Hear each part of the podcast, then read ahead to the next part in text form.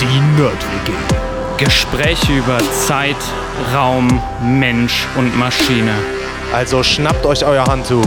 Haltet den Daumen raus. Und natürlich das Wichtigste, keine Panik.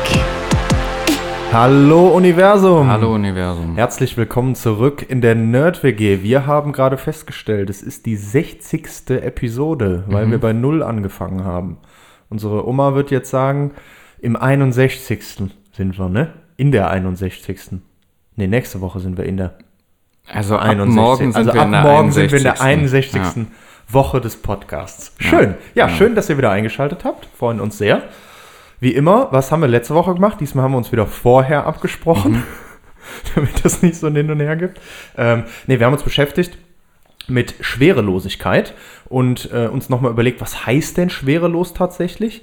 Und dann noch ein bisschen geschaut, das war der eigentliche Anstoß für die Episode, was es schon für geile Projekte für Studierende gibt, wo man schon Möglichkeiten hat tatsächlich, wenn man sich für bestimmte Projekte bewirbt und eine geile Idee hat, ein kleines Team aufzubauen und dann tatsächlich Schwerelosigkeitsexperimente in den Weltraum zu schicken, auf der ISS machen zu können oder auch auf Raketen, wo dann Schwerelosigkeit möglich ist für zumindest kürzere Zeiträume. Wer da Lust hat, gerne reinhören. Ansonsten, wie immer, bin ich gespannt wie ein Bettlaken, was wir diese Woche machen. Ja, The mic is yours. danke. Ja, mit diesem äh, ganzen Hype um ChatGBT-4 dachte ich mir, kommen wir jetzt langsam Mhm. Ja, irgendwann- wirklich irgendwann nicht mehr drum Ja, rum. Ne? ja, richtig, Also genau, stimmt, ja. wir fangen mal an, uns ein bisschen mit künstlicher Intelligenz zu beschäftigen. Boah, geil. Jetzt Sehr kann geil. man das ja so machen, dass man das so aufzieht wie eine Vorlesung. Ne? Ja. Erstmal Geschichte der künstlichen Intelligenz und History is was our gab's, passion. äh, alles sowas. Mache ich aber nicht. Okay. Ähm, weil ich glaube, da können wir dann irgendwann noch mal mit einem Experten aus der damaligen Zeit, nämlich unserem Vater, sprechen. Äh, vielleicht hat der sonst da auch Lust, äh, uns mal ein bisschen was zu, zu erzählen. Ähm, ich möchte jetzt auch nicht direkt in dieses Thema ChatGPT-4 einsteigen, weil ähm, ja, wir sind ja der Nerdwege-Podcast und so ganz unvorbereitet kann man in so ein Thema ja auch nicht, auch nicht einsteigen. Ja. Ähm, machen wir auf jeden Fall und ich glaube, wir werden auch dann in den nächsten Wochen drüber sprechen. Ähm, ich habe jetzt mal überlegt, wie man sonst dieses Thema angehen kann mit Sachen, die wir schon gemacht haben und vielleicht aus einer Sicht, wenn du jetzt kein Informatiker bist, so dass das äh, ja trotzdem eine gute Motivation hat und dann ähm, bin ich darauf gekommen, man könnte es ja über das Thema Bewusstsein machen, Oh, weil du, ich sag jetzt mal, in der Medienlandschaft wird ja sehr stark auch ähm, dann schnell diskutiert, wie nah ist jetzt so ein, so ein System, was, was äh, ja, wie so ein ChatGBT-4 ähm, schon an so einer, man nennt das ja dann allgemein, allgemeinen künstlichen Intelligenz, also schon auf menschlicher Intelligenzebene. Ähm, und dann geht ja immer ganz schnell die Frage so, ah, hat so ein Ding dann irgendwie irgendwann auch Bewusstsein und ähm, weil das, glaube ich, wenn man nicht so viel mit dem Thema zu tun hat, auch immer schnell in die Richtung geht, dass man denkt, so was hat ein Bewusstsein und wie das so äh, funktioniert, weil man selber ja irgendwie so funktioniert, Ja. ähm, dachte ich mir, kann man vielleicht von, von dem Thema auskommen. Und außerdem haben wir in die Richtung, können Maschinen denken und Alan Ja. Turing ja schon ein bisschen Genau. was gemacht. Ne? Ja, genau. Cool. Ja. Schön. Genau. Ähm, zwei Sachen so zu Beginn, vielleicht als Motivation oder auch äh, so als ähm, ja, ähm, kleine Einführung auch. Kannst du dich noch an das chinesische Zimmer erinnern? Ich hatte das damals in der Episode schon mal äh, kurz erwähnt, was das ist. Ich krieg's nicht mehr zusammen, Geht so in die Richtung klingelt, Turing-Test auch. Ja. ja. Okay, genau. Ich, ich wiederhole es einfach nochmal. Ja. Also, ähm, chinesisches Zimmer ist eigentlich der Name für ein Gedankenexperiment von einem äh, Philosophen, der hieß John Searle, glaube ich. Ähm, und was er damit versucht hat, ist so ein bisschen die Meinung zu widerlegen, dass digitale Computer allein ein Bewusstsein kriegen, ähm, dadurch, dass sie ein bestimmtes Programm ausführen. Ja? So. Ähm, was man sich da vorstellen soll, ist, du hast eine Person und die sitzt mit einigen Texten auf Chinesisch in einem geschlossenen Raum. Ja? Äh, die Person ist wie du und ich, die kann ähm, ja weder Chinesisch sprechen oder auch schreiben. Ähm, ja, noch ist die wirklich in der Lage, diese Schriftzeichen ähm, zu erkennen oder äh, zu interpretieren in dem Sinne. Ne? Ähm, jetzt kriegt die Person, die in diesem abgeschlossenen Raum sitzt, durch einen Schlitz in der Wand oder in der Tür, wie auch immer, ähm, Papierschnipsel mit Geschichten auf Chinesisch zugesteckt und ähm, dazu kriegt sie zusätzlich auch Fragen zu der Geschichte, die sind aber auch auf Chinesisch. So. Ähm, was die Person aber hat, ist ein Handbuch in dem Raum, ja. Ähm, und das Handbuch ist geschrieben in der eigenen Muttersprache. Also bei uns wäre das jetzt Deutsch, ne? Ähm, das Handbuch erlaubt der Person jetzt anhand der Symbole, die sie bekommt, also diese chinesischen Schriftzeichen, ähm, also ja, Schriftzeichen von der Geschichte und natürlich auch diesen Fragen, eine Antwort ähm, auf die chinesischen Fragen auf Chinesisch zu schreiben. Ja? Also wie so ein, wenn du das bestimmte chinesische Symbol kriegst, dann schreibst du das dahin. Ja? Ne, so muss man sich das vorstellen.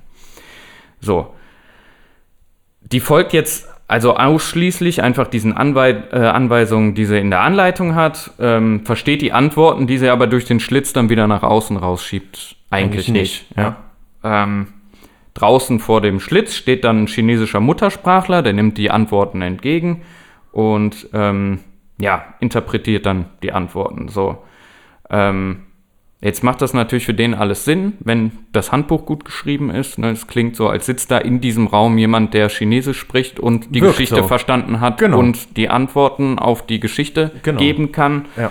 Ähm, Es kommt zurück, ja. Genau, Searle argumentiert aber anhand dieses äh, Gedankenexperiments, dass ein Programm, das den Turing-Test besteht, dadurch nicht zwangsläufig auch intelligent ist, sondern es erscheint halt nur Es intelligent. ist einfach gut geschrieben. genau, es ist ein gutes Programm. Ja. So, das war äh, im Ja, Prinzip ja, diese. Argumentation. Ne? Ähm, jetzt noch einmal zum Turing-Test vielleicht, sehr ähnlich. Ähm, kann man sich vielleicht sonst auch nochmal die Episode anhören. War ganz lustig, weil wir da so eine Roboterstimme auch äh, Ja, ja, benutzt genau. haben. Ne? Ja. Ja, genau. Also im Zuge des Turing-Tests macht man so, dass du einen menschlichen Fragesteller hast, der über eine Tastatur und einen Bildschirm ohne Sicht- und Hörkontakt eine Unterhaltung mit zwei unbekannten Gesprächspartnern führt. Der eine Gesprächspartner ist ein Mensch, der andere eine Maschine. Und ähm, ja, jetzt befragt der, ähm, der Fragesteller beide und kann der Fragesteller dann nach einer intensiven Befragung aber nicht sagen, welcher von beiden die Maschine ist, hat die Maschine den Turing-Test bestanden. Ja? Und dann würde man diese Maschine als eine Maschine, die ein ebenbürtiges Denkvermögen wie ein Mensch hat, ähm, bezeichnen. Ja? Das war so damals der Turing-Test. Den Test haben wir alle schon mal gemacht. Wir haben alle schon mal auf irgendeiner Support-Seite mit irgendwem geschrieben und haben uns zwischendurch immer wieder gefragt, sag mal, bist du ein Roboter oder hast du es einfach nicht kapiert? Genau, und das ist auch so ein bisschen, ich weiß nicht, wer jetzt ChatGPT 4 schon mal äh, benutzt hat, ne? also nur um das einmal so kurz zu erwähnen, also ähm, eine Software von OpenAI, die man so im Internet auch ähm, kostenfrei in einer gewissen Version nutzen kann. Du kannst über ein Interface ähm, wie Google, also oder Google ähnlich mit diesem, ähm, mit diesem Programm interagieren, dem Fragen stellen ähm, und eine Konversation führen. Ähm, bei diesem Ding, wer das noch nicht ausprobiert hat, es lohnt sich, sich äh, vielleicht mal auszuprobieren. Man ist schon sehr geneigt dazu zu sagen, dann, okay, so ein Turing-Test könnte das Ding ähm, bestehen. Also die haben, da gibt es natürlich verschiedene Tests, die die mit dem Ding jetzt auch schon gemacht haben. Das machen wir dann mal in einer, in einer Episode, äh, wenn es dann nur um dieses Thema geht. Ähm, ja, einfach nur so vielleicht als kleiner Teaser, wer nochmal Richtung Turing-Test was machen will. Und auch ansonsten, wem das jetzt auch noch nichts sagt, also wer jetzt Schülerin oder Schüler ist, das ist das, womit die anderen ihre Hausaufgaben machen. Genau, Wer im ja. Studium ist, das ist das Ding, worüber alle reden und ihre Texte mit zusammenfassen und sowas. Und wer Kinder hat und sowas, das ist das, womit eure Kinder ihre Hausaufgaben machen. Genau, das ist das, äh, ja, vielleicht leichter zu bedienende Google dann. Ne? genau. Ja. Okay, ähm, ja, ähm, wenn man jetzt aber dieses chinesische Zimmer nochmal nimmt, ähm, dann, was man darin ganz, ganz schön eigentlich sehen kann, es gibt halt die relativ große Schwierigkeiten, wenn man versucht, den menschlichen Geist zu erforschen. Und zwar, es hat irgendwie so einen subjektiven Charakter, ne? Man hat halt immer seine eigene Wahrnehmung und kann durch Schlussfolgerungen, ähm, ja, anderen Menschen vielleicht so ein Bewusstsein zuschreiben, ne? genauso wie ich vielleicht auch einer Maschine ein Bewusstsein zuschreiben könnte. Ja. Ähm, das Problem ist, es ist trotzdem, auch wenn man das Gefühl hat, man kann sich manchmal in jemanden reinfühlen, halt unmöglich, sich genau wie diese andere Person oder wie das Wesen zu fühlen. Und das ist so ein bisschen ein Problem. Ne? Ähm, trotzdem kann man natürlich versuchen, äh, das Bewusstsein zu ergründen und das machen viele Wissenschaftler auch. Und es gibt eigentlich drei hauptsächliche Fachrichtungen, die das machen. Die Philosophie, die Neurowissenschaft und die Informatik. Ne? Ähm, zusätzlich ist es jetzt so, dass gerne diese drei ja, ähm, wissenschaftlichen Richtungen auch miteinander interagieren und wahrscheinlich das dann vielleicht auch so, ja, die vielversprechendste Methode wäre, wie man vielleicht ähm, Bewusstsein ergründen kann oder erklären kann, ähm, wie Bewusstsein entsteht. Ja, ähm, es gibt schon lange ähm, Theorien darüber, wie, wie so ein Bewusstsein entstehen könnte.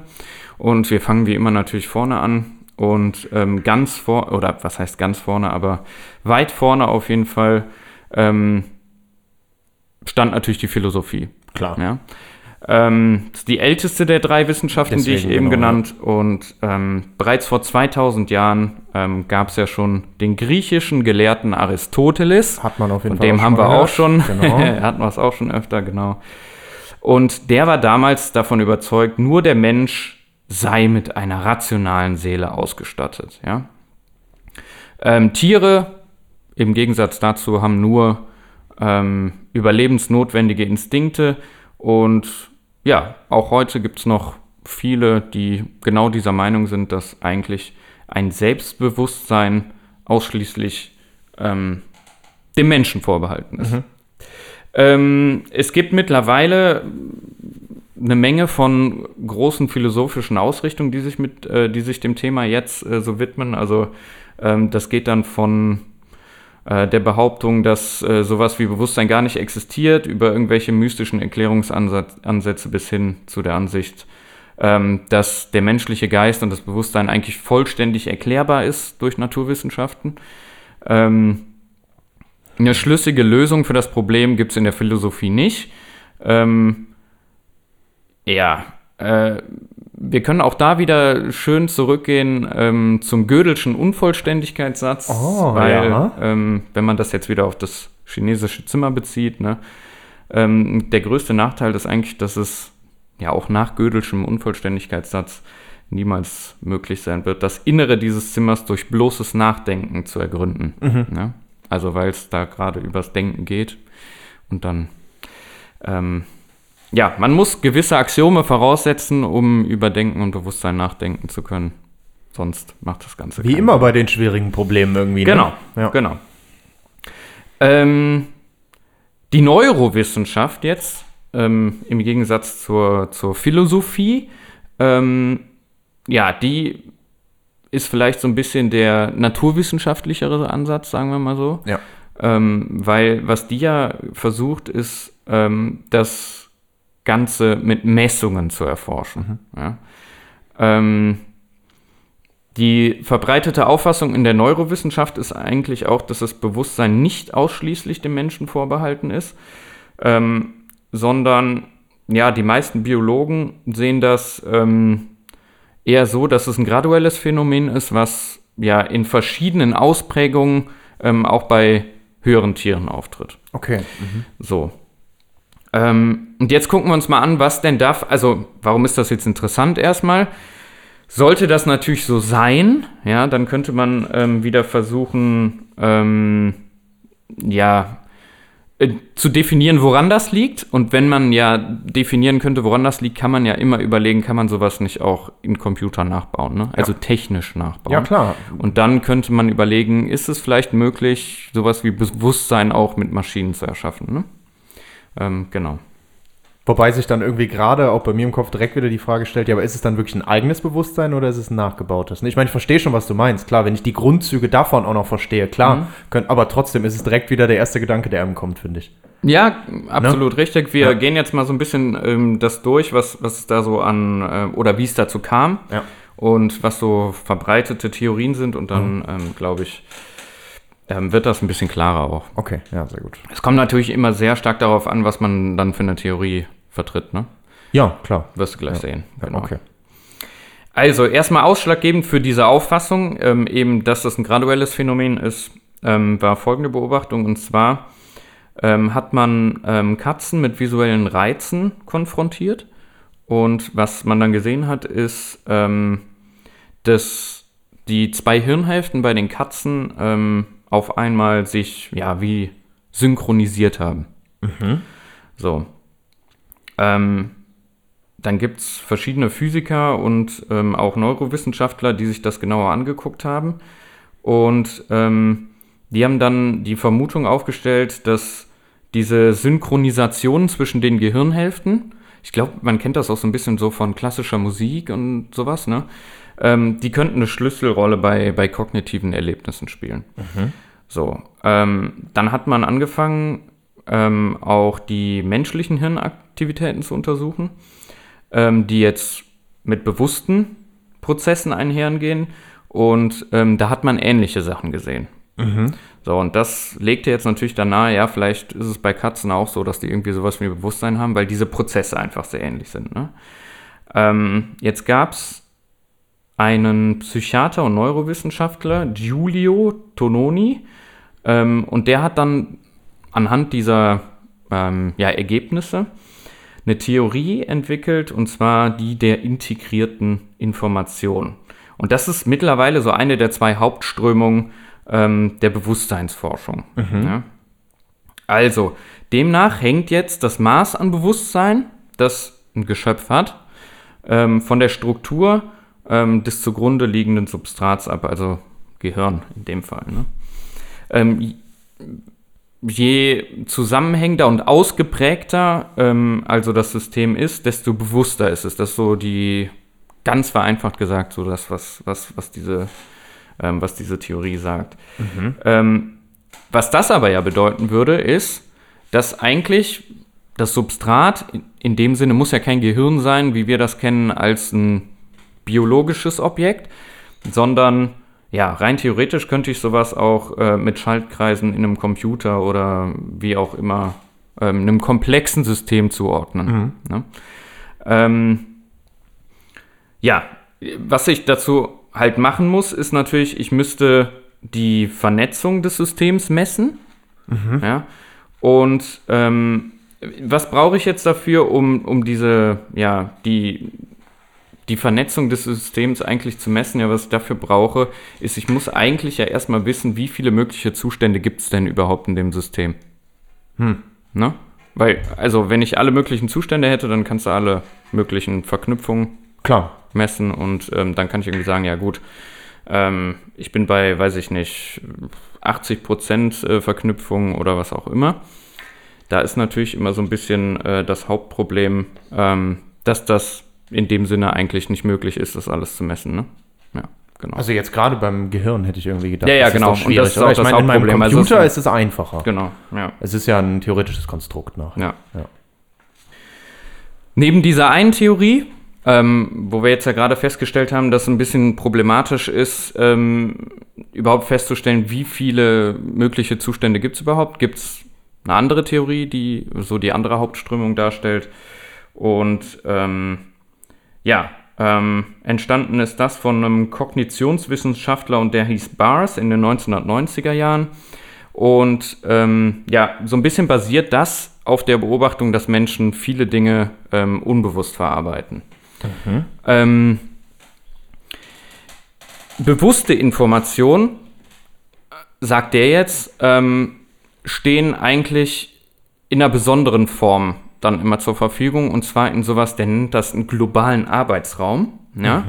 Ähm, du kannst auf sie zugreifen, über die sprechen, die abgleichen und so weiter. Ähm, und dann gab es einen anderen Neurowissenschaftler, ähm, Dehaney heißt er, und der hat daraus geschlossen, dass diese ähm, Informationsverarbeitungsprozesse ähm, im Gehirn das Bewusstsein dann erst erzeugen. Ja? Also, ähm, auch in dem oder in der Theorie wäre es also so, ähm, dass durch komplexe Informationsverarbeitungsprozesse erst ein Bewusstsein entsteht. Das heißt, auch hier wäre es eigentlich äh, nicht dem Menschen vorbehalten. Ne? Ja. So. ähm, wäre ich jetzt zum Beispiel ja, in der Lage, so eine, so eine Maschine zu konstruieren, die Informationen auf eine ähnliche Art und Weise verarbeitet wie das menschliche Gehirn, dann könnte es. Also bewusst, unterbewusst und aus den bewussten Sachen mit komplexen Genau. Prozessen entsteht dann quasi das Genau, dann könnte es Bewusstsein, dazu kommen, dass auch sowas wie ein Bewusstsein entsteht. Mhm. Ja, du darfst jetzt noch nicht, also du darfst an dem Punkt ja noch nicht trennen zwischen bewusst und unterbewusst. Ach so, ich dachte, okay, da habe ich das nicht Genau, kapiert. also okay, das, ja. also es geht hier mehr um, man nennt es nachher bewusst, um die Art von Information, die zur Verfügung Ja, steht. Ne? ja. genau. Ja, das meinte also, ich damit Ah, okay, gerade. ja, ja, genau. Also wenn du diese bewusste Information hast, die du definieren kannst und die un unbewusste, wenn du jetzt die Prozesse so darstellen kannst, dass, ähm, dass es immer dazu kommt, dass du ähm, bewusste Information hast, dann könnte es passieren, dass so ein System auch bewusst darüber nachdenkt. Okay, ja, okay. Ja. Genau. Ja.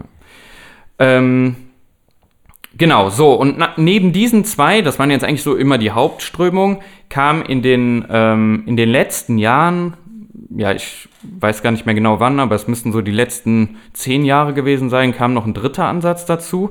Und das ist ähm, ein Ansatz, wo man jetzt denkt, ja, okay, ähm, der, der ist eigentlich sehr naheliegend, weil ähm, man ganz viele Sachen, sowas wie Emotionen und Gefühle und so, das hatten wir jetzt ja noch gar nicht drin, ne? dass man sowas auch noch ähm, damit reinbringen kann. Und ähm, ja, definiert wurde der von Antonio Damasio, auch ein Neurowissenschaftler.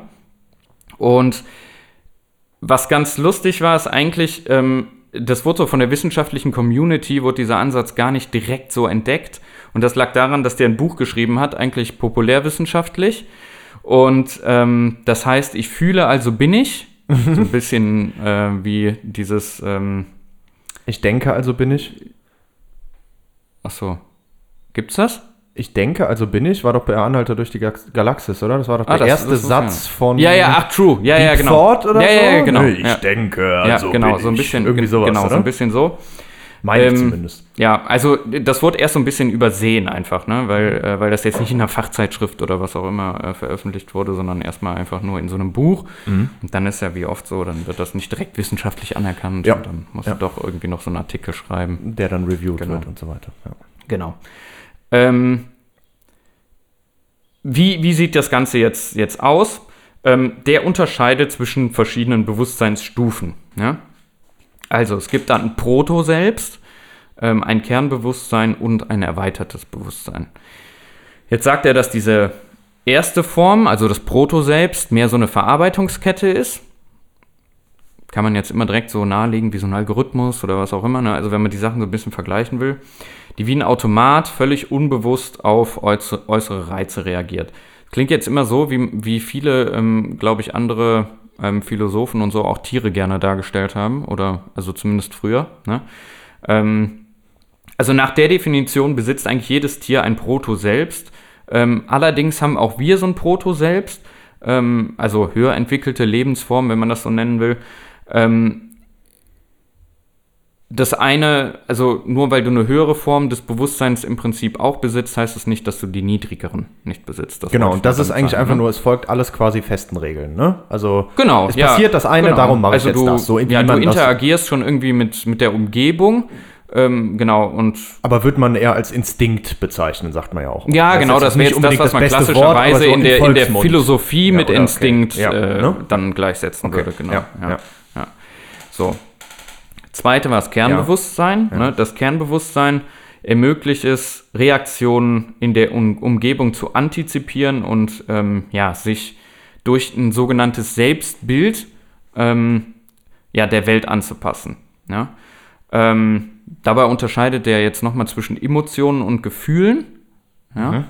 Also ähm, Emotionen sagt er, das sind direkte Signale, ähm, ja, die eindeutig positive oder ne negative ähm, äh, Wertungen im Prinzip sind von diesem Proto-Selbst.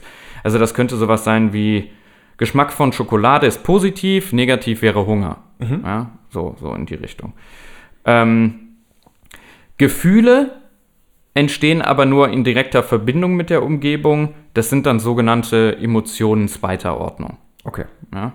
Also Beispiel hierfür jetzt wäre Wut, Liebe, weiß ich nicht, Hass, Ja, also da muss ich immer so eine Interaktion haben zwischen verschiedenen Beteiligten. Das wären ja zum Beispiel wir beide oder ja, was auch immer, irgendwas aus der Umgebung. Ne? Du kannst ja auch ein Tier lieben oder was auch Ja, immer. klar. Genau. Ja. Ja. Also Emotionen zweiter Ordnung. So, jetzt das nur so grob als Einordnung für dieses, ähm, ähm, für dieses Modell von Damasio.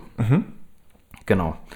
Ähm, was man direkt daran sieht, ist im Prinzip, dass dieses erweiterte Bewusstsein, ja, was jetzt kommt, ähm, macht erst eigentlich so eine, ja, diese menschliche oder intelligente Interaktion mit der Umgebung möglich. Ähm, weil dieses erweiterte Bewusstsein ähm, beinhaltet laut Damasio dann wiederum höhere kognitive Funktionen, ähm, zum Beispiel wie den Zugriff auf ein Gedächtnis ähm, oder so ein autobiografisches Selbst, was du von dir hast. Ähm, genau, auch die Fähigkeiten, so eine Sprache zu sprechen oder überhaupt Sprache zu entwickeln, gehören laut dem jetzt alle ähm, in die ähm, in dieses erweiterte Bewusstsein. Ja? Also so haben wir im Prinzip ähm, ja, diese, diese drei Stufen. Ähm, was würdest du jetzt sagen? Also wenn du jetzt diese drei Stufen nimmst, würdest du jetzt schätzen, dass man sowas eigentlich auch ja, mit einem Computer herstellen könnte? Oder mit einer Maschine, sagen wir mal, es muss ja kein Computer sein, sagen wir mal mit einer Maschine. Also mit meinem eingeschränkten Wissen fällt mir die Vorstellung schwer, wenn ich ehrlich sein soll, weil nach meiner Vorstellung das schon alles eigentlich sehr algorithmisch deterministisch ist, was ich da mache. Ich könnte jetzt natürlich auch sagen, dass bestimmte Entscheidungen von einer zur nächsten Sache noch auf einer gewissen, einem gewissen Zufall basieren, aber auch das ist irgendwo dann jedes Mal wieder ein Zufall. Also das ist dann auch nicht so eine eigene Entscheidung, sondern das ist halt jedes Mal einfach ein Zufall. Und ob man jetzt wirklich so ein Konstrukt basteln kann, was fähig ist, sich auf diese nächste Stufe zu bringen. Ich meine, theoretisch habe ich ja die Möglichkeit, auf ein Gedächtnis zurückzugreifen. Das funktioniert ja alles und so. Und klar, ich kann auch meine Verknüpfungen, irgendwie muss sich in meinem Kopf das ja auch abbilden, warum ich so bin, dass ich so bin und warum ich mich freue, wenn ich dich sehe äh, und äh, lächeln muss, wenn ich Erna sehe oder irgendwie so. Irgendwo kommt das ja her, so, ne? Aber absolut. es fällt mir erstmal schwer, mir das vorzustellen, weil ich halt irgendwie meine Art, dem Computer was beizubringen, ja erstmal irgendwie damit zu tun hat, dass ich erstmal eine Eingabe mache und dann der daraus sich wieder was zusammen. Deswegen, aber das ist, glaube ich, genau das, was du eben angesprochen hast. Dieses, ist es denn, ist es denn möglich, das jetzt nochmal so aufzubauen, so weit das System zu verstehen, dass wir dieses Grundsystem bauen können, was dann danach in der Lage ist, sich den Rest selber anzueignen? Genau, also was man, was man ja machen müsste, ist sehr, ja, sehr vereinfacht. Ich müsste ja im Prinzip jetzt nach diesem Damasio, ähm, müsste ich diese verschiedenen Stufen nachbilden. Ne? Genau, ja, Das genau. müsste ich ja machen. Ja. So. Und diese erste Stufe, dieses Proto, super easy, gar kein Problem, ne, es passiert was. Genau, da gibt es auch schon unterschiedliche Meinungen, hat man schon gemacht, ist auch nicht möglich, wie auch immer. Ne? Auch da gibt es von der wissenschaftlichen Community dann irgendwie so Sachen, ja, das hat man in der Informatik schon geschafft oder vielleicht auch nicht. Aber Ähm, oder ist nie möglich? Genau, aber jetzt Ja. stelle ich mir vor, also äh, warum äh, wäre jetzt ein Computer zum Beispiel dann irgendwann schlecht gelaunt, weil er irgendwie eine große Aufgabe kriegt und wieder weiß, boah, ich laufe wieder heiß, das ist nicht gut für meinen, für meinen Prozessor, ich werde dadurch schneller alter, äh, älter, jetzt habe ich da aber gar keinen Bock drauf, dann muss ich wieder meine Teile austauschen, dann muss ich mir im Internet wieder was Neues bestellen, so viel Geld habe ich nicht mehr auf dem Konto. Ja, also genau. so, ne? Ja. Funktioniert das? Gibt es diese Zusammenhänge? Kriegt man, ist das dann so? Wie kommt das dann? Mhm. Weil bei uns hängt das ja an all solchen Sachen auch, ne? Genau, also ich glaube so vor allem, ähm, ja, wir können nachher, ja, wir können auch eigentlich jetzt drüber sprechen. Also äh, nachher ist natürlich, oder für mich jetzt persönlich sowas wie Emotionen und Gefühle schwierig, ne? Ja, genau. Weil viel bei uns ja ge genau durch sowas getrieben ist und dann hast du immer diesen Zusammenhang zwischen bewusst und unterbewusst. Das war ja eigentlich noch diese Theorie, die wir vorher hatten, aber trotzdem, bei, bei diesem Damasio sind es ja auch diese verschiedenen Ebenen, ne? Ähm, also, wie du schon gesagt hast, dieses, dieses, ähm, ja, dieses Proto-Bewusstsein, ich, das ist vorstellbar, vielleicht in Teilen schon da. Ähm, später wird es irgendwann schwierig, ne? Aber ähm, jetzt stellen wir mal noch eine andere Frage und die wäre, das ist ja jetzt eine Theorie, ne? Ja. damit wir jetzt diese Theorien naturwissenschaftlich belegen können, was müssen wir dann machen? Das hatten wir ja auch schon oft. Wir müssen Experimente Ja, genau. durchführen. Eine These aufstellen, genau, Experimente Also die durchführen These wäre, und das belegen. Be Bewusstsein baut Genau. sich durch diese drei Stufen auf. Ne? Ja. Das wäre Ja. jetzt die Theorie. Ja. Ähm, was müssen wir dann machen? Dann müssen wir Experimente ausführen, die belegen, dass es wirklich so ist. ja, Das ist auch schwierig, ne? voll. Genau. Und jetzt ist es halt so, das Gute Ja, das, also das ist ja das chinesische Zimmer auch wieder. Also Ja, ist genau. das Ganze Ja, nur ja, genau. perfekt Ja, gefaked, absolut. ja, weil mein Computer halt irgendwie auch, weil ich dem auch gesagt habe, wenn du eine hohe Rechenleistung hast, dann musst du danach schlecht gelaunt sein, weil du läufst dadurch heiß und das Ja. gefällt dir nicht. Oder ist es, dass er es selber halt irgendwie für sich rausgefunden hat, ich mag das halt nicht und andere finden es Ja. halt gut. ja, Doof gesagt, ne? Also, Ich wollte jetzt weißt, sogar, also ich hätte jetzt sogar, wäre so weit gegangen, dass äh, wenn du die Neurowissenschaften nimmst, da Ja. hätte ich jetzt gesagt, das, das wäre für mich ja, da würde ich jetzt nicht als Informatiker dran gehen, sondern eher eigentlich als Neurowissenschaftler. Wenn Ja. ich jetzt annehmen würde, dass Bewusstsein funktioniert, so wie dieser Damasio gesagt hat, dann würde ich ähm, ja versuchen, genau das zu messen, irgendwie in Experimenten. Ne? Ja. Also, äh, ich versuche dieses äh, Protobewusstsein, diese erste Stufe zu messen. Danach dann, ne, äh, zweite Stufe Kernbewusstsein und so weiter. Da musst du halt deine Experimente definieren. Ist aber halt einfach mit den Verfahren, die wir haben, super schwierig. Ist nicht möglich gerade. So, und da ist jetzt halt das Interessante. Da kommt dann eigentlich die Informatik nämlich ins Spiel, weil indem ich jetzt versuche, solche Dinge nachzubauen, auch wenn ich vielleicht, ja, äh, oder wenn ich, andersrum gesagt, wenn ich nicht weiß, ob das wirklich funktioniert, ist es da natürlich relativ leicht, weil mit diesen gebauten Sachen kann ich ähm, immer gut Experimente ausführen und das wiederum messen und so weiter. Ne? Also das ist dann Bereich, würde man jetzt sagen, künstliche Intelligenz. Ja, ähm, da kann ein ich zum Beispiel Netz aufgebaut. das wäre jetzt ein Beispiel. Ne? Ja. Ich, ich könnte äh, zum Beispiel neuronale Netze nehmen, die sind ähm, ähnlich oder die sind konzipiert ähm, als eine Art von, von maschinellem Lernen, das dem des Gehirns sehr ähnlich sein soll. Ja? genau. Ähm, dann kann ich bei so einem Modell, was ich da aufgesetzt habe mit diesen neuronalen Netzen, kann ich ja deutlich besser diese ganzen Parameter wieder auslesen, die, die dieses neuronale Netz hat, als wenn ich jetzt, weiß ich nicht, mit einem EEG müsste das, glaube ich, dann sein, eigentlich in den Neurowissenschaften, die ganzen, also dein, das neuronale Netz, was da in deinem Gehirn drin ist, Ja. auslesen will. Ne? Ja. Ähm, genau. Und deswegen ist eigentlich die Informatik auch in der Bewusstseinsforschung so interessant, weil ich durch Imitation von Prozessen und biologischen Abläufen, die ich im Gehirn habe, ähm, ja, solche Dinge auf technischer Ebene nachbauen kann. Natürlich immer nur zu einem gewissen Grad und da aber gut Experimente Aber das verstehe kann. ich, ja. Ne? Und ich kann auch viel, weil ich es ja selber auch nachgebaut habe, kann ich auch besser nachvollziehen, was dann da passieren muss, damit, wenn ich vorne was reingebe, hinten was Bestimmtes rauskommt, so ungefähr. Ja. Und das auch jedes Genau. Mal. Und wirkt, ne? Ja. Mhm. Also da gibt es dann wiederum natürlich verschiedene Ansätze. Also wir hatten jetzt gerade, ich, ich gebe nur mal so kurz vielleicht so einen ganz kleinen Überblick. Ähm, Standardalgorithmen, wie man die in der frühen Informatik hatte, sind immer genau das, was du eigentlich gerade gesagt Genau. hast. Du hast eine bestimmte Eingabe, dann wird dein Kochrezept abgearbeitet, so hatten wir das schon mal gesagt, es nennt sich ein Algorithmus und dann kommt hinten was raus. Ja, genau. In dem Sinne lernen die nicht. Feste Instruktionen, die dieses Programm abarbeitet. Ja. Ne?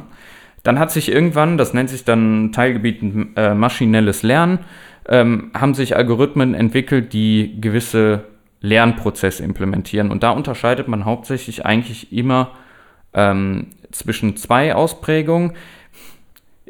Mittlerweile eher drei sogar. Ich nenne vielleicht mal alle drei. Also es gibt klassischerweise erstmal das überwachte Lernen. Das ist so eine der ältesten Methoden. Was bedeutet das? Das bedeutet immer, dass du deinem Modell im Prinzip ein Feedback gibst, weil du es überwachst. Ja? Also, wenn wir jetzt, äh, nehmen wir mal an, wir wollen ähm, eine Maschine bauen, die, äh, und wenn ich oben Obst reingebe, dann äh, mir sagt, was für eine Obstsorte unten rauskommt. Ja? ähm, dann wäre das dabei so, dass die Eigenschaften eines Apfels, einer Birne, einer Orange ähm, für das Programm fest definiert sind und dass es anhand dieser Eigenschaften ähm, dann klassifiziert, was für ein Obst oben eingegeben wird und eine Ausgabe hat und zusätzlich immer das Feedback bekommt, ja, war richtig oder nicht.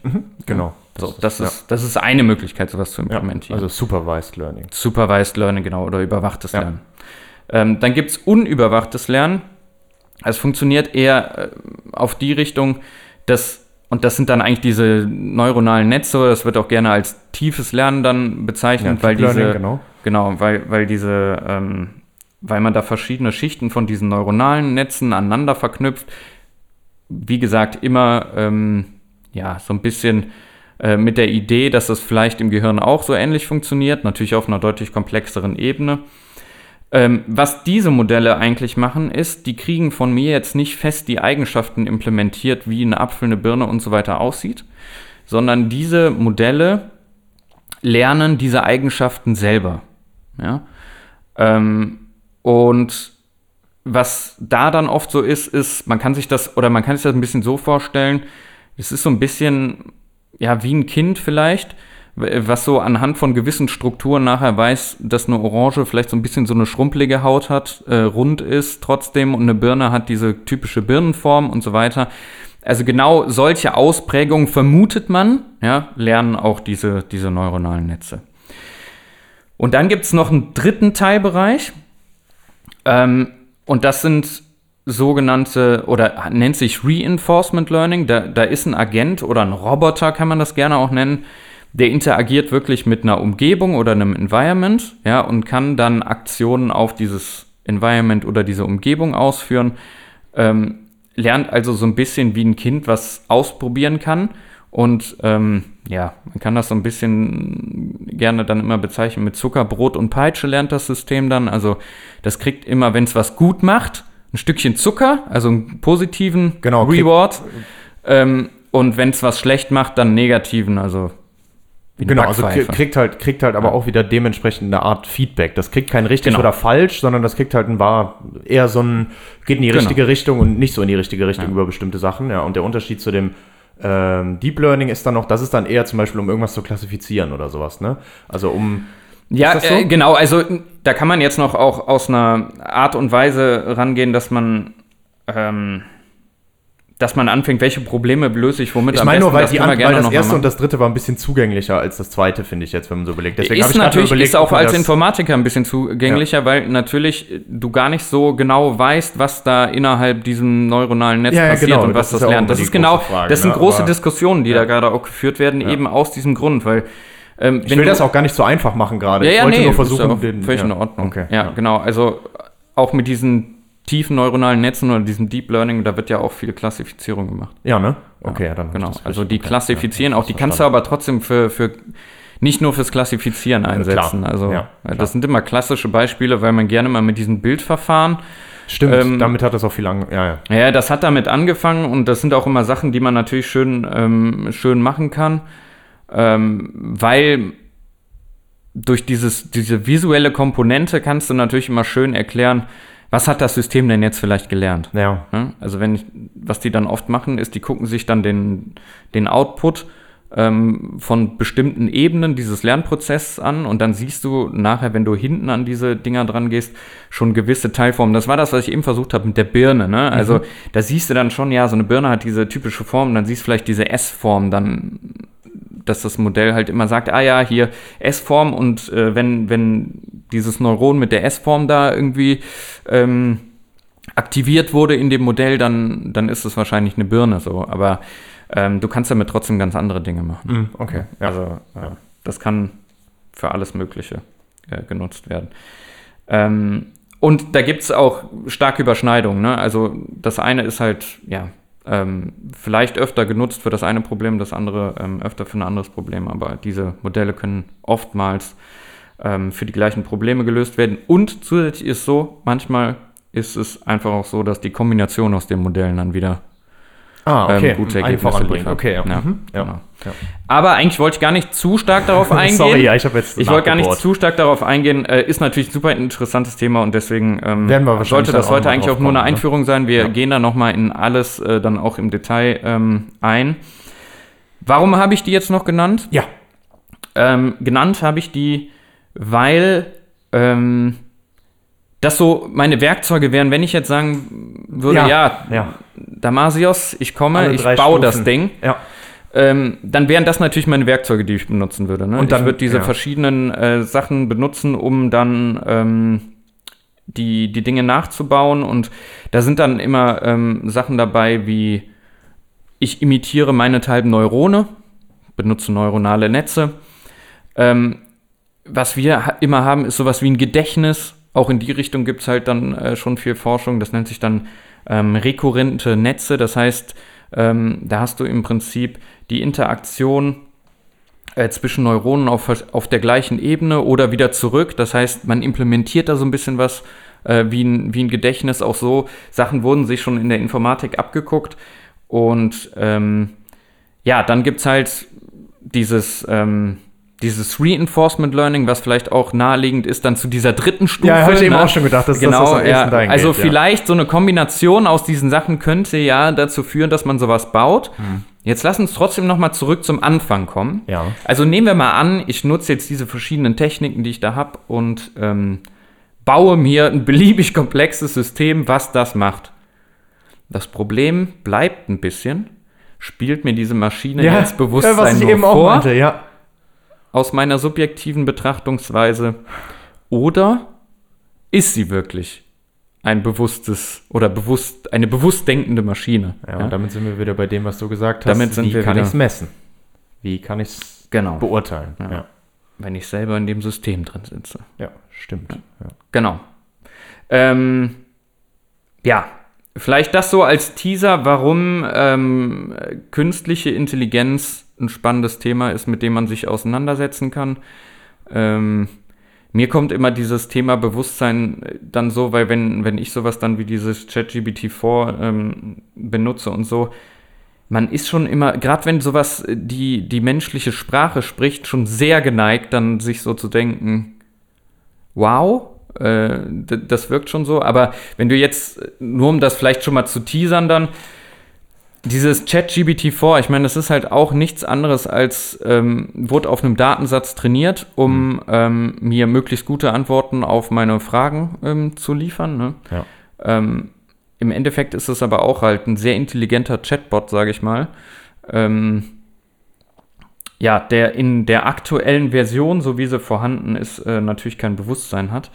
Ähm, trotzdem ist man als Mensch manchmal mit seiner subjektiven Betrachtung geneigt, dem Ganzen sowas zuzusprechen. Ja.